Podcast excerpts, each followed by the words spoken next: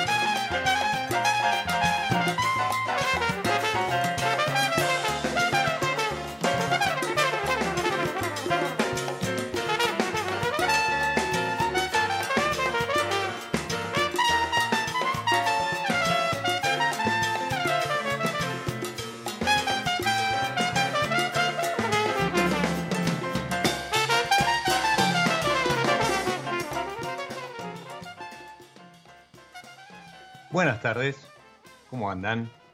Bienvenidos a esta nueva pausa, este recreo para los sentidos, que episodio a episodio proponemos desde mi. Y lo hacíamos con un poco de, buena música que nos acerca a, este feriado de carnaval.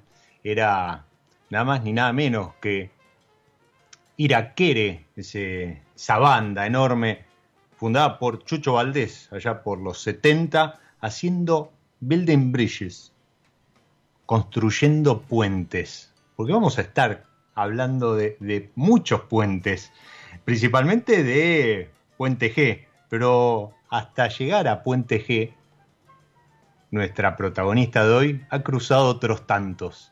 Bienvenida, Mona Gallosi, a mi lado B. Hola Diego, ¿qué tal? Buenas tardes a todos. Un placer. ¿Cómo estás, Mona? Bien, bien. Con alguna cosita de salud. Contaba fuera del aire, pero bueno, esperemos que pase pronto. Sí, sí. O sea, con un fin de semana largo, muy largo. O sea, se ha tornado largo porque no he podido salir de casa Uh. Estoy así con un poco de, tos. Eh, mm. Yo creo que, está relacionado al post-COVID, ya tuve hace un mes, pero viste que algunas cositas van quedando y tardan en, recuperarse. Este, mis pulmones es una de ellas. pero bueno, pero con salud, de todas formas. ¿eh? Solo un poco de Eso está bueno, eso está bueno, se te escucha, pero siempre se te escucha así, con, esa característica eh, sonrisa detrás de y detrás de una barra generalmente, aunque eh, yo decía, Puente G eh, es uno de los últimos eh, emprendimientos, empresas que, has montado, pero hasta mm. llegar ahí has recorrido un largo camino, un largo puente, muchacha. Sí, sí, la verdad que tengo casi 25 años de gastronomía, así que nada, la verdad que, me he, cruzado muchos puentes en este fabuloso y también movilizante camino de, de lo que se trata la gastronomía, ¿no? Básicamente yo me desarrollé en coctelería, pero eh, todas las áreas, en todas las áreas me muevo eh, y la verdad que, que sí, eh, el primer puente creo que crucé sin ir más lejos es el, el, de, el que el que cruza, el que une eh, Cipolletti y Neuquén. Yo soy Río Negrina, así que yo digo que siempre ese fue mi primer puente. Eh, creo que el que más vértigo me dio, porque dejar, viste, eh, tu casa desde muy joven. Eh, la seguridad de tu casa. sí, la seguridad, este, el confort por ahí. no, yo creo que yo por, por mi personalidad creo que lo que más vértigo me daba era la falta de cariño, de, afecto de, mis seres queridos. Yo soy muy muy querendona, eh, soy muy familiera, eh, muy de los amigos también. Tengo muchas amigas, muchos amigos eh, que, me acompañan ¿no? de toda la vida y que voy recolectando en el camino. Ahí voy a toser. Perdón. No, está bien, las veces que sean necesarias. Que sean necesarias, después lo editamos. así que yo creo que eso fue lo que más creo que lo que más me, me, golpeó cuando mm. crucé ese primer puente fue eso, ¿no? Eh, el extrañar, pero no extrañaba la ciudad, no, no extrañaba este, la, la arbolera, los manzanos, todo eso siempre siguió estando en mí, pero sí extrañaba a mi papá, a mis hermanos, a mi madre, eh, a mis amigas, y, eh, pero bueno, fue el camino que, elegí y la verdad que nunca me arrepiento de nada de lo que hago, ¿no? Todo tiene que ver con, un fin, con un norte y también con un aprendizaje. Eso que acabas de mencionar siempre es importante, ¿no? Eh, tampoco asociar esa, esa salida que uno a veces hace del hogar, del confort, de la mm. seguridad, con eh, renegar de ese origen sino simplemente tiene que ver con un crecimiento, y vos lo dijiste, con un aprendizaje. Y en ese aprendizaje vos dijiste, te desarrollaste en coctelería. Sí. Pero no estudiaste coctelería, o, al menos no en principio. No, ni en Es que tampoco sé si había eh, escuela de coctelería. Sí, sí, había, estaba el AMBA, pero no, en realidad fue un oficio. Eh, yo a mí cuando, cuando me fui de Cipoletti, em, me fui a vivir a La Plata, estuve dos años viviendo en La Plata, em, estudié periodismo, me iba muy bien, pero no, yo no, no era lo que quería. En realidad, siempre digo, yo no sé lo que quería, pero sabía que no era mi lugar La Plata. Em, a mí me gustaba, yo soy una mujer muy fashionista, muy coqueta, me gustaba mucho este, el diseño de indumentaria y, y en un momento comencé a hacer terapia, eh, que yo siempre marco dos terapeutas, yo hace 23 años que hago terapia o, un poco más, eh, y, la verdad que siempre recalco, ¿no? Mi primer terapeuta y esta última que Silvia, es que son Ariel este, y Silvia fueron mis grandes pilares psicológicamente, ¿no? Los que me han ayudado a, a pegar saltos muy importantes en mi vida. Y, y eh, la verdad que yo no me sentía cómoda en La Plata, me, estudiaba, hacía lo que tenía que hacer, trabajaba también los fines de semana, pero no era mi lugar. Yo quería venir a Buenos Aires, no, yo quería la gran ciudad, tenía muchas amigas acá y yo desde chiquita cuando viajaba con mi viejo y mi mamá, que veníamos a Buenos Aires, eh, porque mi papá es de, es de La Plata, mi mamá es de, de Lomas, entonces teníamos así como una relación con, con, Buenos Aires, veníamos, eh, y yo sentía como que era el lugar de, era mi lugar en el mundo, ¿viste? Como yo, si, si me iba bien o si podía llegar a Buenos Aires, era tocar el cielo con las manos. Y en eso de, me rebelé con mi padre, mi papá no quería que, que viviese aquí y, eh, tuve que tomar una, una decisión que, que fue, bueno, ahí sí, soltar, soltar esta parte cómoda y, y atreverme a, que, no sé, que el destino me, me ayude. Y eh, en ese, en ese soltar, cortar el, el, cordón realmente con mis padres, eh, decidí venir a Buenos Aires a estudiar y, por supuesto, a trabajar. No fue nada fácil, nada fácil. Aparte, vengo de, una familia, no es conservadora, pero bueno, mi papá era como un tano medio, se hace lo que digo yo o no se hace nada y yo era terco y, yo en algunas cosas me parezco a él y, yo era como, bueno, si vos no querés que vaya a Buenos Aires, entonces no tenemos mucho más que hablar, yo me voy a ir igual. Este, Aparte otra época, ¿no? Estamos hablando de eh, fines de los 90, entiendo. Y sí, y sí, fines de los 90, exactamente. Exactamente. Eh, pues, eh, era otra época, se pensaba diferente. los, los, miedos de los padres eh, no eran tan fuertes como los de ahora, ¿viste? Porque, qué sé yo, por ahí este, no, se veían tantas cosas, porque no había tampoco tanta tecnología, no se sabían tantas cosas como se sabe ahora, y por ahí los papás somos un poco más, este, no sé, precavidos o estamos mucho más alertas que, en esa época. Mis viejos a mí me, me, dieron, viste, esa cosa de, bueno, eh, hace lo que quieras de tu vida, pero cuando yo decía, bueno, voy a hacer esto, ellos, viste, me ponían la traba.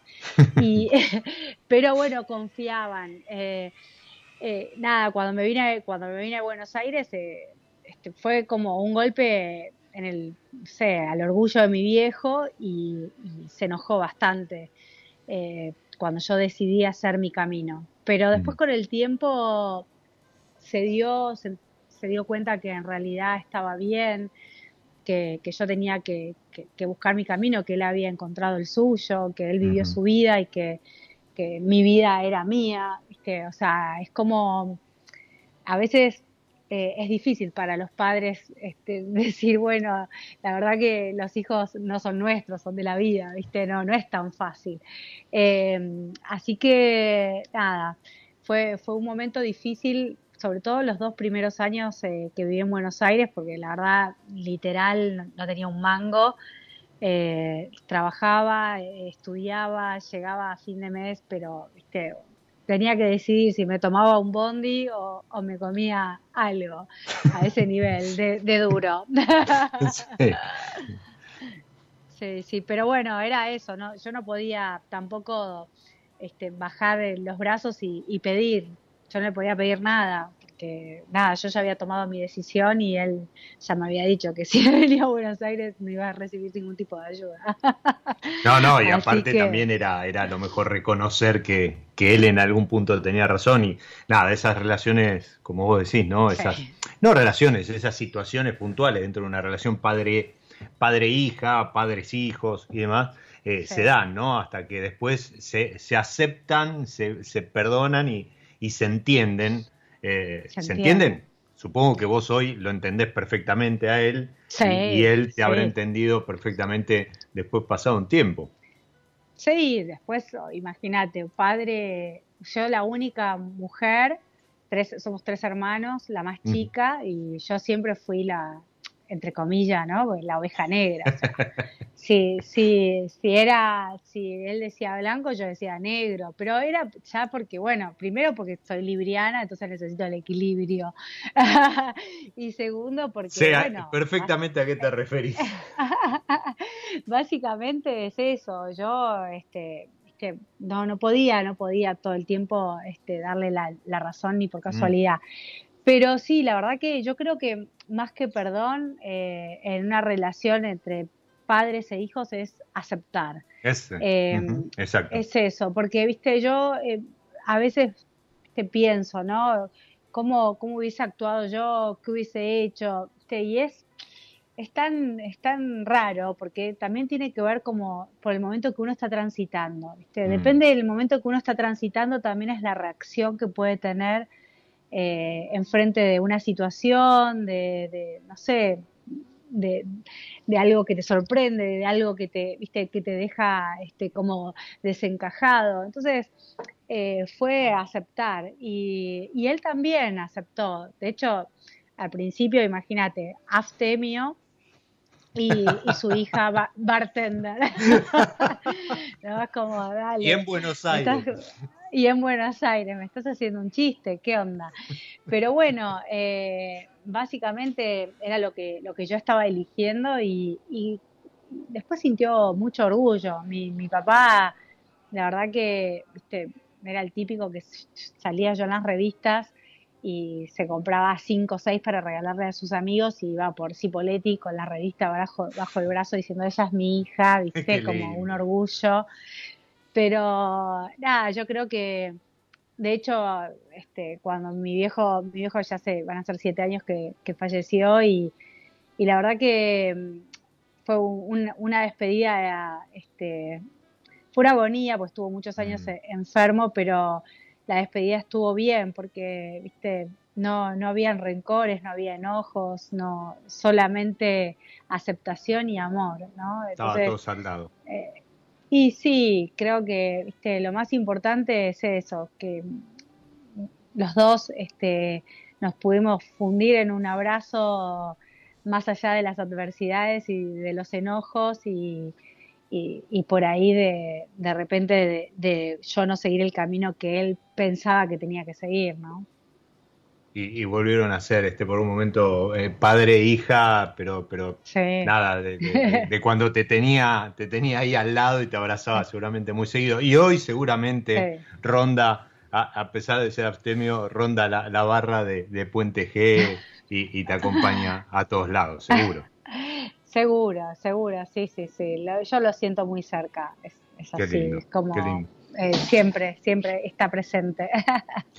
Eso está bueno, eso está bueno. Y, yo te, voy a sacar de este momento y decíamos entonces, fines de los 90, principios de los 2000, ya en Buenos Aires empezás a hacer los palotes con mucho esfuerzo y demás. ¿Cómo caes a prepararle un coloradito a dos grandes para, para los que comunicamos principalmente el mundo del vino, pero dos grandes, enormes. Uno, Miguel Brasco, eh, que, tampoco está con nosotros, eh, está en otro plano rondando y riéndose de muchas de las cosas que, suceden. Eh, y Fabricio Portelli en ese Dos de Copas, programa número uno allá por el 2007.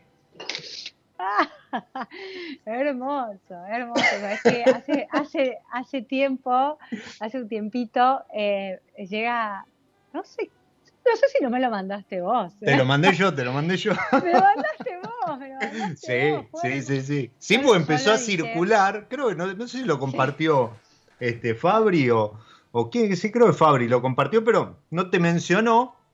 Y cuando veo, primero que no te tenía presente, yo en un programa que veía, después este, creo que quedaron ellos dos eh, eh, únicos protagonistas en, en el programa y eran más, este, a lo mejor notas y entrevistas grabadas, no no hay en, en estudio, pero, pero en el arranque había como una entrevista grabada, este, perdón, una entrevista ahí en, en el estudio y demás, y había una bartender de pocas palabras, pero con una sonrisa inconfundible, que es este, quien, quien no, nos honra hoy con, la charla. Pero ¿cómo llegaste ahí?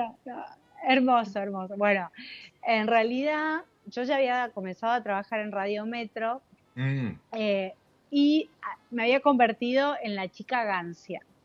En realidad yo, yo trabajaba, yo trabajaba eh, desde los 20 años como bartender. En realidad, antes antes también he tenido paso, pero viste, yo como que no lo cuento porque en realidad siento como que eso, ¿no? Como que desde que llegué a Buenos Aires me empecé a desarrollar como bartender. Pero eran otras épocas y, yo sin haber estudiado, era, un caballito torpe detrás de barra que hoy mi sobrino trabaja conmigo y lo veo y digo, ay Dios.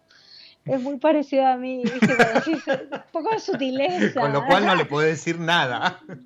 no, lo corrijo, olvídate. Ah, sí. sí, sí, Yo, yo he sido una gran, una, una, una mujer que ha domado muchas fieras detrás de barra.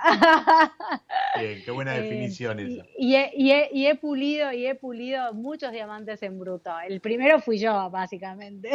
Bien, bien. Pero pero en realidad, bueno, yo estaba trabajando en Radio Metro, estaba, era como la imagen de Gancia, en, en esa época, o sea, había algunas mujeres, pero no había mujeres que trabajaran detrás de barra realmente, como por ejemplo Inés o qué sé yo, este, Gabriela Potochek, que bueno, ahora desapareció de las barras, pero bueno, chicas de mi edad, que Pipi, eh, más...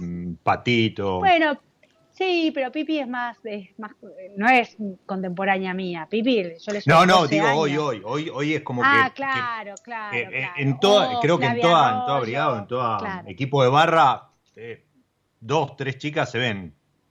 Sí. En aquel momento era, era así, como vos decís, no más. No, no había, no había. Y ellos, bueno, como, como yo trabajaba eh, con el grupo Cepas, eh, básicamente también con Mungancia, con Campari, en esa época lo tenía Campari también ellos.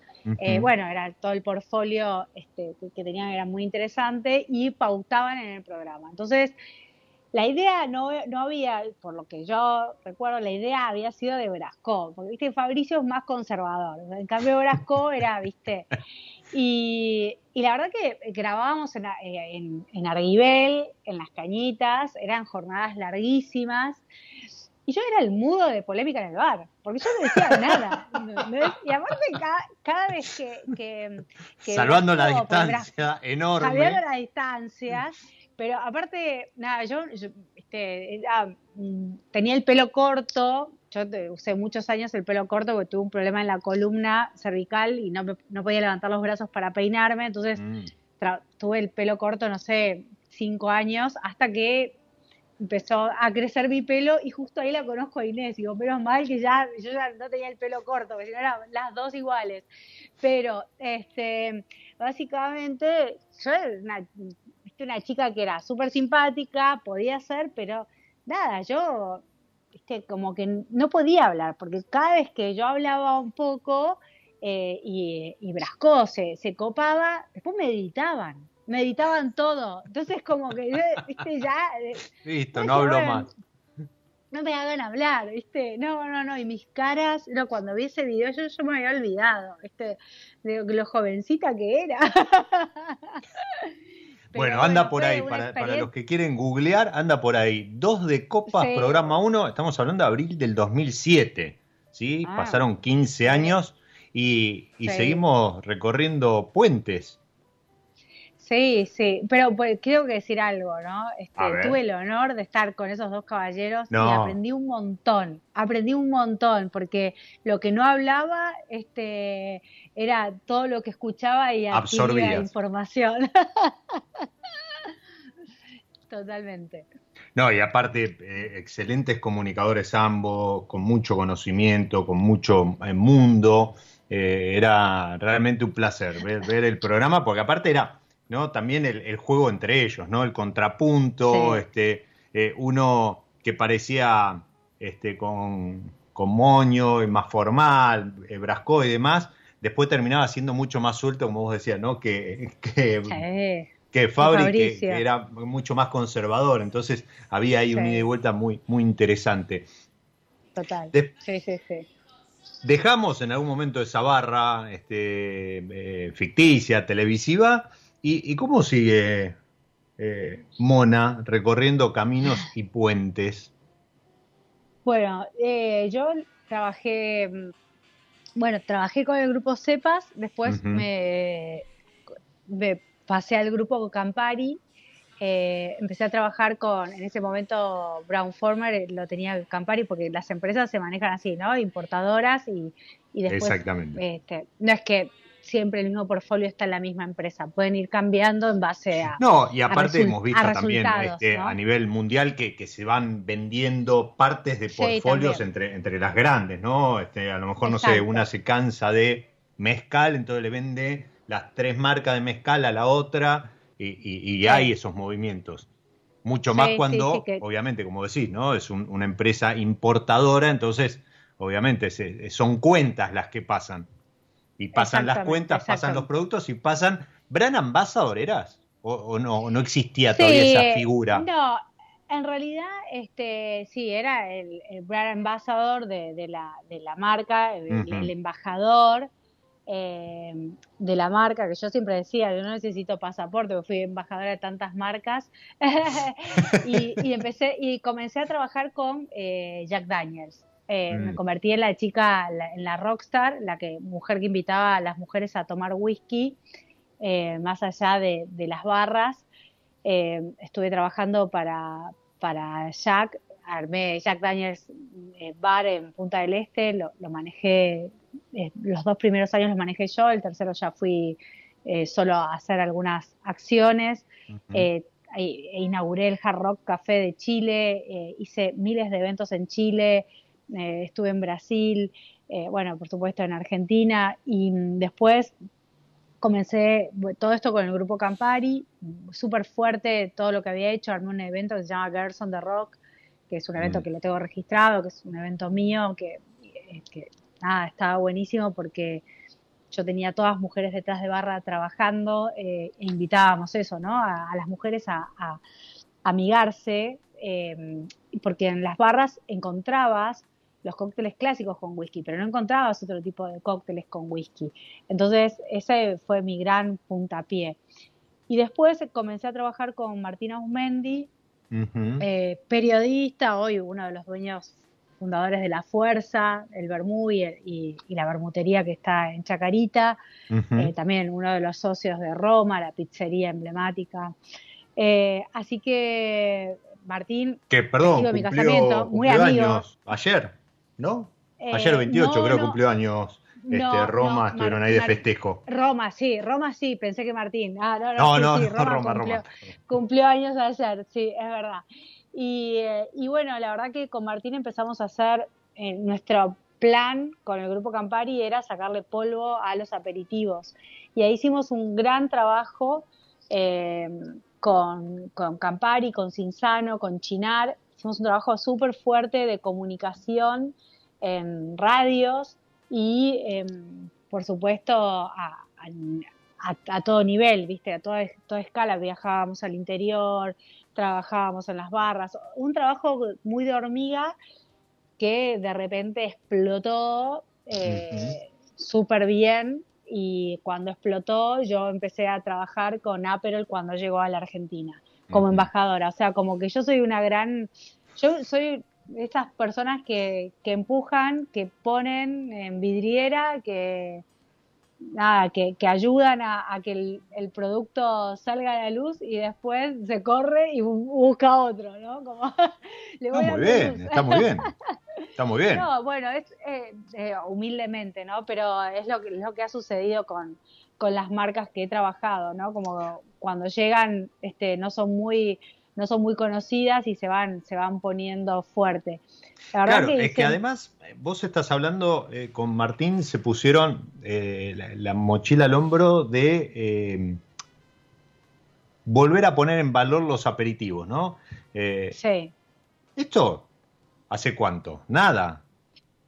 Y, un poquito, a ver, y no, un poquito más. ¿Un poquito más? 11 años, sí, 11 años empezamos nosotros a, así, 11 años, una Digo, porque hoy, hoy eh, la verdad que las barras, eh, eh, aperitivos, espirituosas, productos importados, productos nacionales, espirituosas nacionales de, muy buena calidad y aparte con una, variedad impresionante, kombucha, hard seltzer, etcétera, etcétera.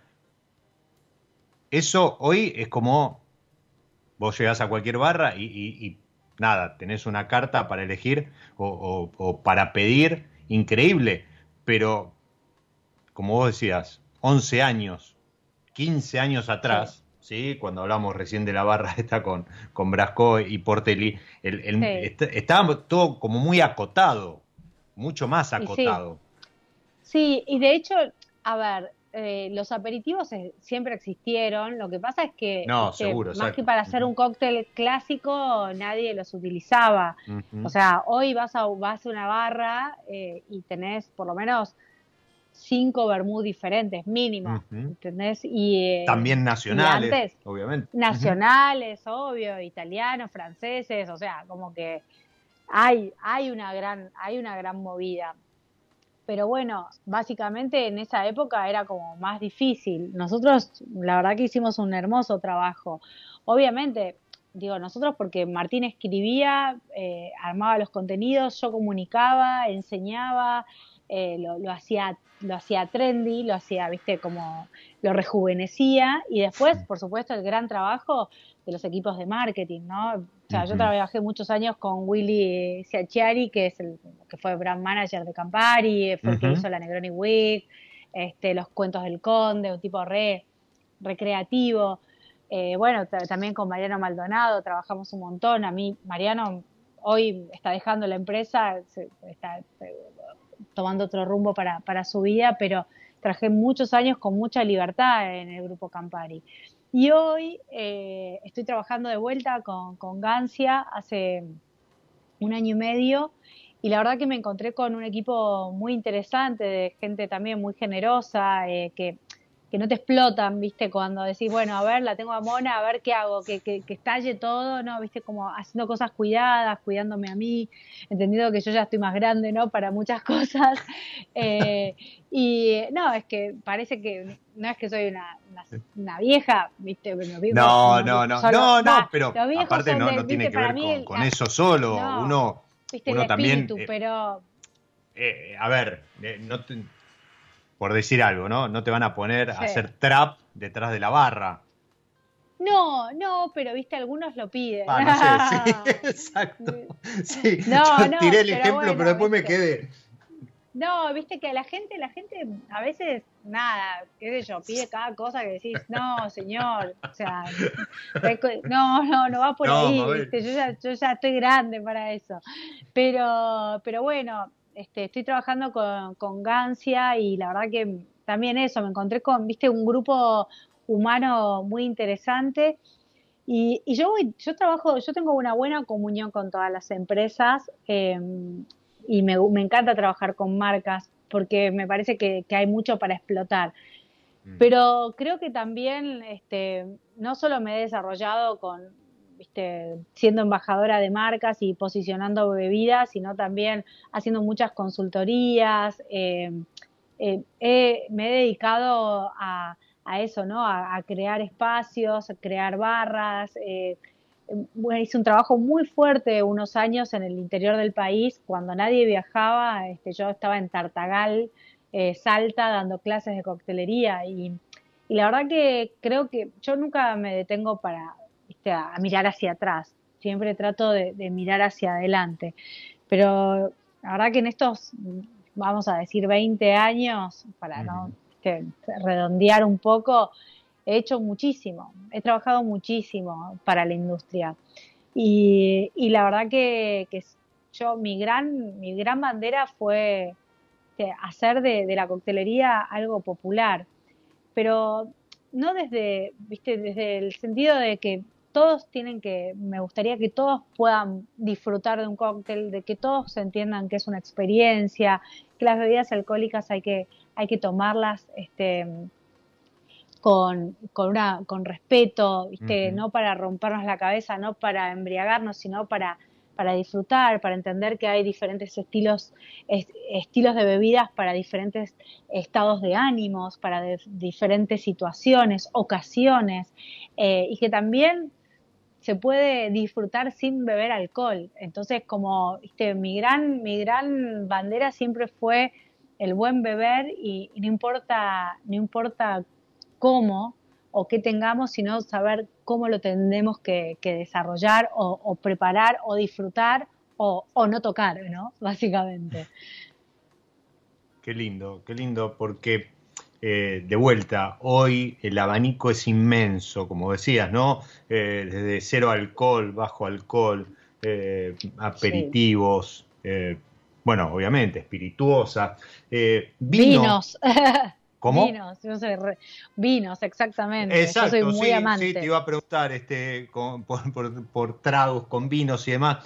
Y hablando de vinos, vamos a hacer una pausa dentro de este recreo que es mi lado B para los sentidos en, este martes feriado, despidiendo fin de semana larguísimo, que debe ser el único del año, pero bueno, seguramente llegará algún otro en algún momento, esperemos. Y lo vamos a hacer como lo hago cada, con cada episodio, jugando con la gente de San Felicien, que propone ah. tirar un tema musical y jugar con alguna de las variedades que, que está en el portfolio San Felicien. Para hoy elegí justamente el, hablando de tragos y demás, eh, el San Felicien Semillón du, dulce. Ah. Eh, tan dulce como esa dulce Georgia Brown.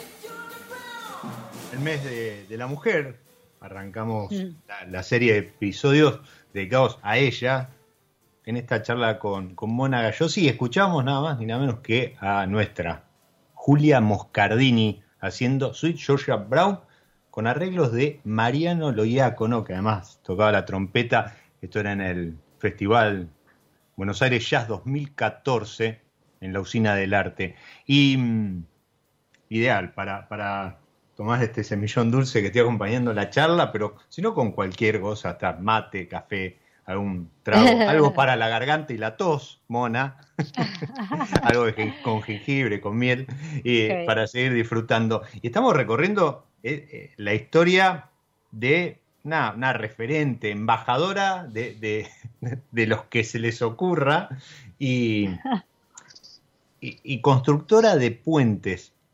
Estamos llegando a Puente G. Ya falta poco. Y con Puente G, Mona to Go y Mona en casa y, demás, todos estos emprendimientos que surgieron en los últimos dos años con, la pandemia y antes de la pandemia.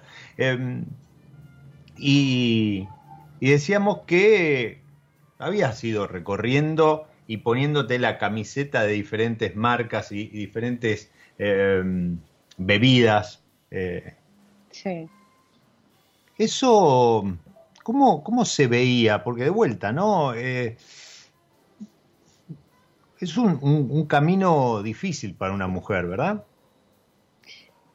Sí, la verdad que yo fui muy afortunada eh, en algunos aspectos. Eh, obviamente es difícil, la gastronomía es difícil, la barra es difícil, eh, el físico, el cuerpo lo, padece. Por eso en el momento de una consultoría pienso hasta los centímetros que debería tener la, barra, la altura, todo para que la columna esté bien. Uno desde ese lado es eh, después eh, la gran cantidad de horas, ¿no? Eh, el dormir mal, el estar parados, o sea, tiene mucha cosa que no está buena. también la cuestión machista, ¿no? Hoy sigue estando, hoy las mujeres en barra a nivel global no, llegan al 30%, o sea que sigue siendo una, un, un oficio una, o una profesión eh, incluso un gremio machista. Eh, pero bueno, la verdad que yo dentro de todo siempre tuve suerte porque también me paré de una forma diferente. Primero, eh, siempre tuve mucha distancia con, los clientes, fui súper simpática siempre, pero también cuando tenía que poner cara de, ¿viste? de mala onda y ser la peor, podía hacerlo. Eh, y por otro lado, eh, eso, ¿no? Con carácter, que el carácter que, fui desarrollando ante la adversidad, ante el estar sola en, una ciudad tan grande que al principio es una jungla que te come y después si entendés el, cómo te tenés que mover te da oportunidades. Por eso yo amo Buenos Aires. Eh, pero la verdad que yo me hice, viste, como fuerte este, y un poco soberbia en el momento de decir, de trabajar. No soy una persona soberbia, solo para No, no, pero se entiende. Tuviste que plantarte de alguna manera para, para que la, simpatía y la sonrisa no, no fuese tomada de otra forma. Sí, sí, sí, de otra forma. Y también... Eh, le puse estructura, un trabajo desestructurado. Entonces yo iba a trabajar y es lo que inculco a mis empleados, ¿no? Venimos a trabajar, no venimos, más allá de que es un disfrute y uno tiene que disfrutar lo que hace, entonces yo no me voy a poner a tomar alcohol con los clientes, porque yo acá estoy para, viste, servir, no para embriagarme. Y, eso, ¿no? De poner estructura. Y eso a mí me ayudó eh, a, a, también, viste, hay nada, esto es un dicho de, de, nada antiguo, de mi abuela, pero viste, que es como, eh, depende de lo que hagas, este, te diré quién sos, viste, una cosa así, no me acuerdo bien el dicho, pero entonces yo siempre tenía eso, viste, es como siempre la distancia, siempre prolija, nunca, eh, viste, siempre tratando de, mantenerme este, en, una, en una postura impecable, nunca perdiendo el control de nada. Eh, que por eso soy controladora y a veces me juega en contra, ¿no? Básicamente, pero, pero la verdad que en una época donde todos ¿viste? eran tan machistas y le daban tan poco lugar a las mujeres, yo yo no tuve ningún tipo de inconveniente ni nunca me han maltratado. Y las pocas veces que alguien ha pasado la mínima raya, este, o sea, ha perdido, ¿viste? Porque eh, lo ponía en su lugar rápidamente. Así que yo, yo fui abriendo camino, mi camino, y fui abriéndole camino a otras mujeres que después les resultó ser un poquito más fácil gracias a que, viste, yo dejaba la puerta abierta desde, desde un lado, ¿no? Desde, bueno, correctos, sin roces, sin que me toques, sin que me hables mal, sin, viste, todo eso. Y la gente que, las chicas que han trabajado conmigo, este, siempre me han agradecido, ¿no? Eso de, de lo que yo fui generando para, para ellas o para nuevas generaciones. Pero sí, la verdad que al principio era como estar dando también eh, sobre todo con los clientes, eh, estaba dando examen todo el tiempo, ¿viste? O mm. sea, era a ver si sabes, bueno, ¿viste? Entonces yo tenía que decir, bueno, si no te gusta, después te, ¿viste? Ah, no creo que, bueno, llamame al barman, no, bueno, soy yo la bartender, ¿viste? Era todo el tiempo, eso, eso lo, lo sufrí bastante, pero como yo tengo una personalidad, este, desenfadada, ¿viste? Como que no, no me afectaba, eh, seguía para adelante pero yo creo que, lo más duro que, me ha pasado es, poner mi cuerpo. Yo, mm. yo terminé con una operación de, columna cervical eh, a los cumpliendo 23 años entraba al quirófano y eso era del esfuerzo. Yo tenía algo congénito, pero eh, pero la verdad que estuve tres meses postrada sin poder caminar hasta que me pude operar eh, y la rehabilitación fue muy despacio. Eh, y, eso tuvo que ver también, ¿viste? De, de, no, de no pedir ayuda, decir, bueno, yo trabajo en barra, yo me la banco, entonces yo cargo las heladeras, yo cargo freezer, agarro el cajón. Y en realidad, ¿viste? yo que creo en la igualdad y soy una mujer feminista, en, del, esto de decir, la verdad que feminismo habla de la igualdad y la igualdad eh, tiene que ver con otras cosas, con el lugar, con, mm. el respeto. Eh, y, después sí tenemos que entender que, el equilibrio entre que haya una mujer y un hombre trabajando, eso habla de la igualdad. ¿no? Entonces es importante. El complemento. Eh, el complemento y decir, bueno, a ver, este, mejor si lo hacemos entre los dos, mejor si, si siempre, eh, qué sé yo, por ahí el flaco puede levantar el cajón y yo, yo acomodo las botellas, viste, esta cosa de, de, que haya un equilibrio y, una equidad detrás de, del trabajo gastronómico y del esfuerzo. Eh, eso es lo único que, que a mí realmente me, me pegó bastante, pero también como te dije al principio de la charla, ¿no? Fue un aprendizaje y a partir de eso yo, yo soy una persona deportista que, que, cuida su cuerpo, que mantiene el peso, que, que también ahora sabe este, pedir ayuda, que, que, entiende que no todo lo puede, ¿viste? Y que el respeto hacia el cuerpo no es solo desde, desde el lado de decir, ay, bueno, este, eh, me cuido eh, y, como bien, ¿no? El respeto también tiene que ver con eso, con, no excederse en nada y, tratar de, decir, bueno, ¿qué, ¿qué, me hace bien, qué me hace mal, eh, esto cómo lo puedo evitar, cómo lo puedo transformar. Así que eso, creo que, eso fue lo más duro que, que sufría a nivel laboral y físico, por suerte, porque después uno se va enterando de cada cosa en, el gremio no, seguro, sí, sí. Eh, Pero por, todo por eso también la, la pregunta. Em, en un día, bueno, sin, sin, entrar en detalles donde, donde se ha visto algo terriblemente espantoso. Eh, y, y, mucho laburo, por lo que, por lo que escucho, mucho laburo de Silvia y de, de, Silvia Perrone, que es mi, mi psicóloga, y Ariel este, Viguera, que fue mi primer psicólogo. está bien, está bien. han, hecho, han hecho un buen, buen trabajo. Este, porque eh, cuidarse también no es solo lo físico, además. No, no, no. Y la verdad que este, en realidad con Silvia estoy hace, hago terapia hace ocho años y con Ariel hice seis. Eh, yo estando en La Plata y después me tomaba el tren, iba a La Plata una vez por semana. Así que yo no tenía un mango y, Ariel me decía, no te preocupes, yo lo agendo, cuando vos tengas plata sé que me lo vas a pagar. Y, le pagué todo, pero estuve yendo muchos años este, mm. al psicólogo y, de esas personas que decís, o sea, por eso también, más allá del psicoanálisis que hizo, que fue increíble, eh, pero este, de la solidaridad, ¿no? Decir, esta mm. chica necesita, necesita apoyo y no la voy a dejar por más que no tenga un mango para pagarme.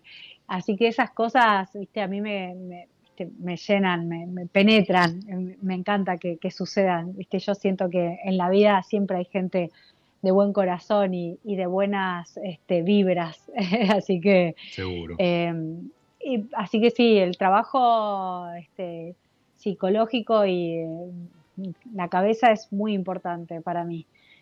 Y en los eh, últimos años, este, que no ha sido fácil para nadie.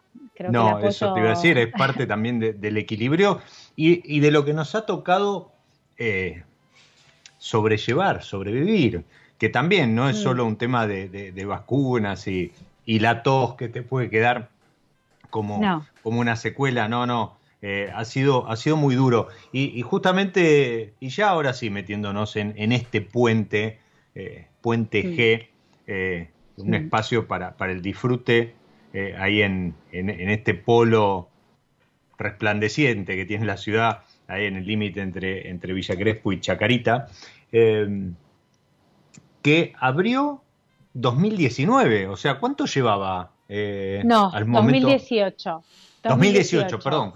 O sea que llevaba un año, año y algo cuando alguien dijo, chicos, hay que cerrar todo. Adentro, adentro. En realidad, em, yo había abierto, tenía mi empresa hacía 12 años, que hacía eventos este, sociales y corporativos y tenía un lugar chiquito em, en colegiales Mm. Después me agarró post maternidad, me agarró la crisis de maternidad, fue quiero tener un lugar donde desarrollarme, no quiero moverme más y me estafaron, perdí todos mis ahorros de toda, de, toda mi vida. Eh, y, a partir de eso, eh, Juan, que es mi marido, te dije, bueno, yo, en vez de, yo si me caigo, me levanto más fuerte y empezamos a buscar un lugar. Cuando encontré el espacio era muy grande y, Juan me dijo, bueno, yo te ayudo ahí, porque yo este, ya no tenía más un mango. Eh, y, nada, Juan se convirtió más allá de mi marido, de mi socio este, inversor eh, al principio, después solo para la obra, después todo lo demás este, ha sido de seguir trabajando, ¿no? Pero abrió un espacio que era Puente era por la unión entre el arte, la gastronomía, la cultura, ¿no? todo lo que a mí me, interesa. Y G para hacer el chiste de Puente Galossi, Galossi, la G, este, un espacio de placer, ¿viste? Entonces, Puente G.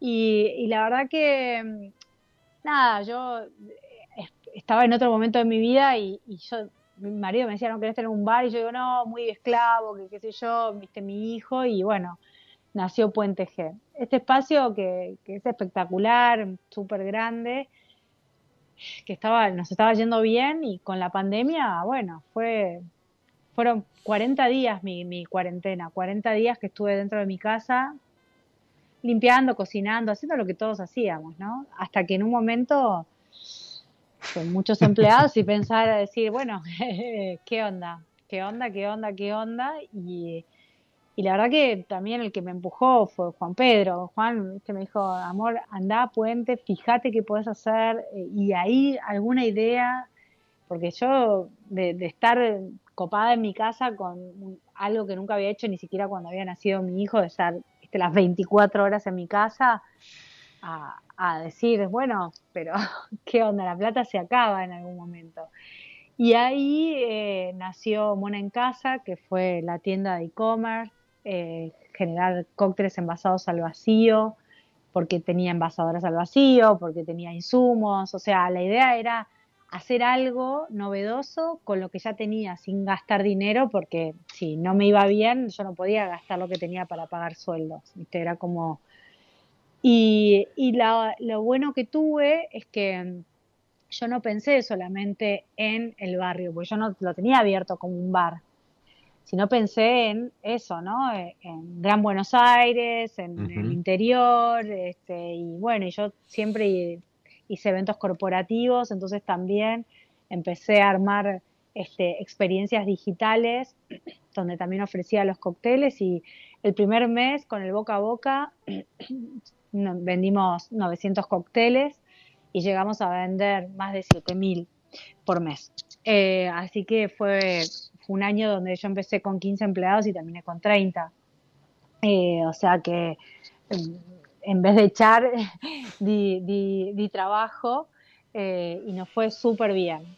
la verdad que yo no paré, estuvo increíble, pero no fue sin costo. Eh, o sea, fue, nos fue muy bien, pude mantener la situación, pude todo, crecimos, compramos incluso más equipamiento, pudimos hacer todo, todo. Pero 2021 fue muy difícil, muy desgastante, muy agotador. Eh, yo terminé internada, me internaron pensando que me había agarrado una CB y no, fue un burnout, o sea, me quemé. Por eso digo que no fue sin costos. Eh, que esto la gente no lo sabe. Yo los últimos seis meses casi no he posteado mucho en redes ni, ni, ni la fuerza que tenía antes, pero hice 96 en el 2020, hice 96 eventos digitales.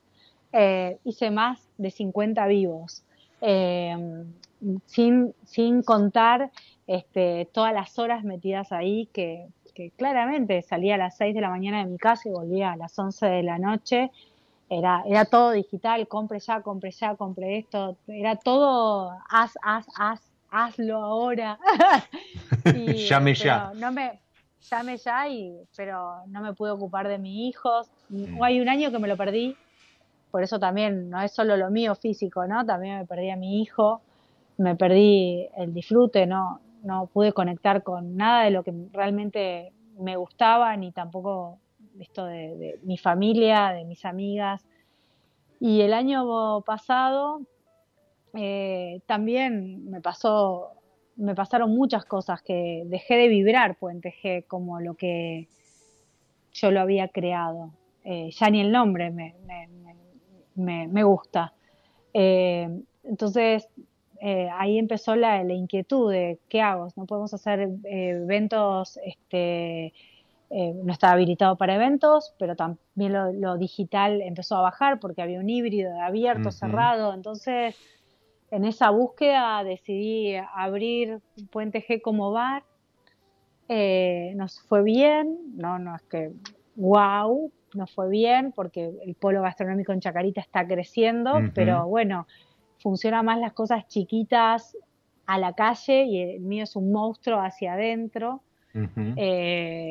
Y estamos en esa búsqueda. Ahora armé Mona to Go, que estoy esperando poder eh, la habilitación del deck, pues voy a hacer el deck y el Mona to Go queda en la parte de adelante.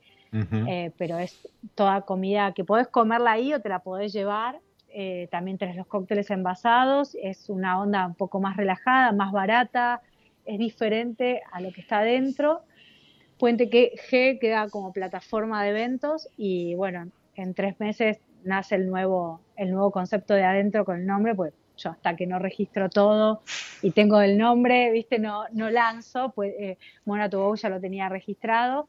Tan libra, tan libra.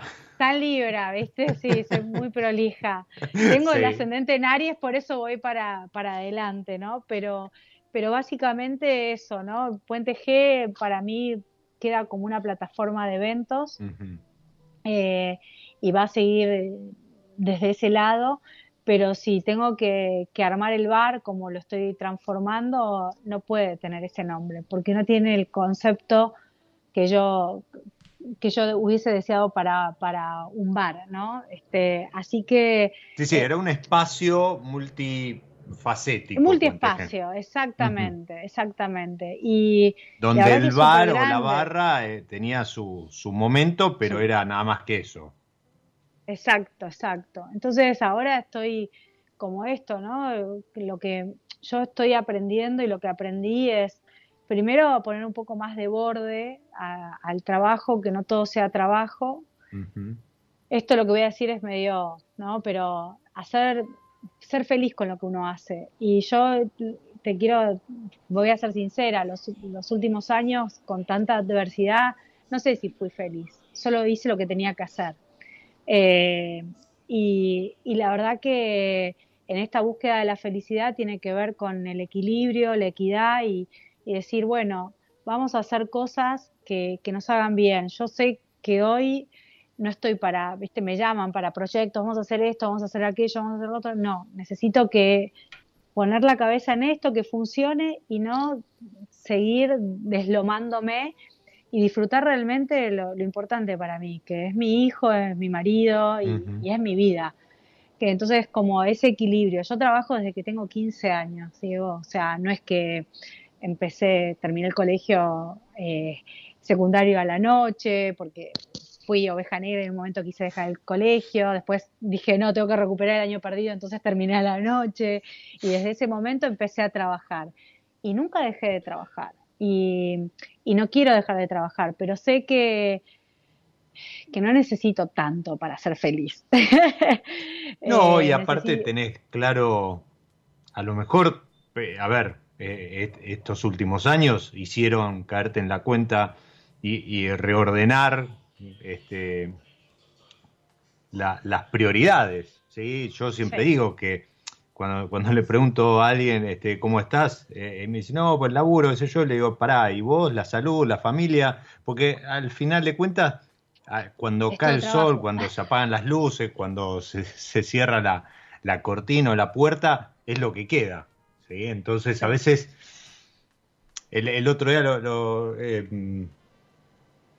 uy, ahora no, me acuerdo quién fue que, lo contaba en el, programa, que decía, era como verse de afuera en, esas, en esas esferas donde está la moto girando y, y, uno a veces pierde, pierde la orientación.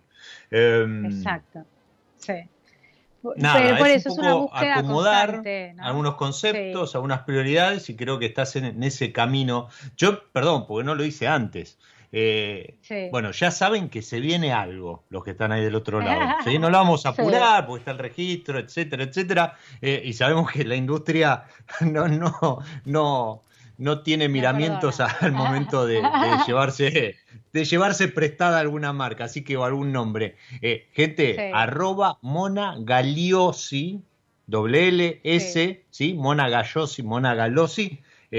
nada, síganla, Sabemos que en algún momento va a volver a postear, pero mientras tanto pueden disfrutar de algunos videos. El otro día se hizo ahí un omelette con, este, así muy entre casa. Eh, pero síganla porque hay que esperar esto que viene que nada, si tiene, si tiene la firma de, Mona, seguramente va, va, a estar muy arriba en cuanto a calidad y, y, lo que va a tener para ofrecer. Mientras tanto, arroba puentegar ¿sí? Todo esto en Instagram.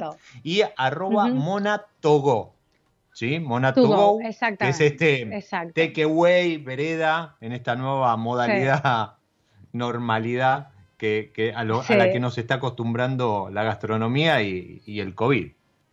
Sí, sí, a movernos. Y eso, creo que hoy la gastronomía eh, dejó de ser estática, ¿viste? Tenés que moverte en base a, a lo que quiere la gente, a lo que, lo que está buscando y, y, a veces lo aspiracional o lo que uno viste sueña no es por ahí lo que, lo que el consumidor quiere. Entonces yo en, esta búsqueda de, de ¿no? De, hacer feliz a la gente desde mi lugar, desde, desde lo que sé hacer, desde la coctelería, ¿no?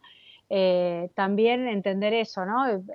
Obviamente hay un negocio detrás, pero que ese negocio no se coma todo, ¿no? Que tenga que haber un equilibrio, ¿no? Entre, entre lo que quiere la gente, lo que uno sabe hacer, el disfrute y también el sustentar, ¿no? El sustento de todo eso. Totalmente, y el equilibrio, ¿sí? Porque de vuelta, no es solo lo físico, sino también la cabeza, y, creo que al fin de cuentas eh, estamos eh, acá de paso, ¿sí? Lo, lo, que tenemos es, es prestado, así que mejor disfrutarlo, ¿sí? Y por eso está bueno a veces poner límites, ¿no? Para que, sea eso, pues si no, te pasas los límites y, te perdés la mejor parte, que es justamente la del disfrute. Mona, se nos fue la hora, es, eh, se nos fue el episodio, una charla, no sé si yo tenía anotados temas y demás, pero creo que, que fuimos por, por, por otro lado que, no sé, me encantó porque creo que fue bien intimista, conocimos otra mona eh, que, la que se ve muchas veces en red detrás de la barra y eso también está bueno. Bueno, muchísimas gracias por la invitación, un placer y bueno, salud, ¿eh? salud con un San Felicien Semillón.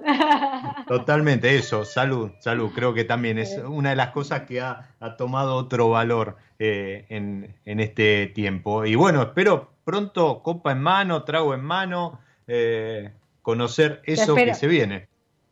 Bueno, dale, te espero, te espero en Puente G, estamos siempre de, jueves, por ahora el verano ha sido de jueves a, sábados a partir de las 19 horas y bueno, y bueno, to go de lunes a viernes está abierto desde el mediodía hasta las 5 de la tarde y bueno, y de jueves a sábados este, todo el día. Así que nada, los espero en Chacarita. Ahí estamos, ahí estaremos. Y a los que están ahí del otro lado también les digo muchas gracias por haber acompañado, por haberse prendido. Estaba Roxana, seguramente eh, Marcelo, Esteban y demás. Y como les digo siempre, soy Diego Migliaro, este es mi lado B y les deseo justamente que disfruten. Chao. Chao, chao. Nos encontramos en cualquier momento en otro episodio de Mi lado B.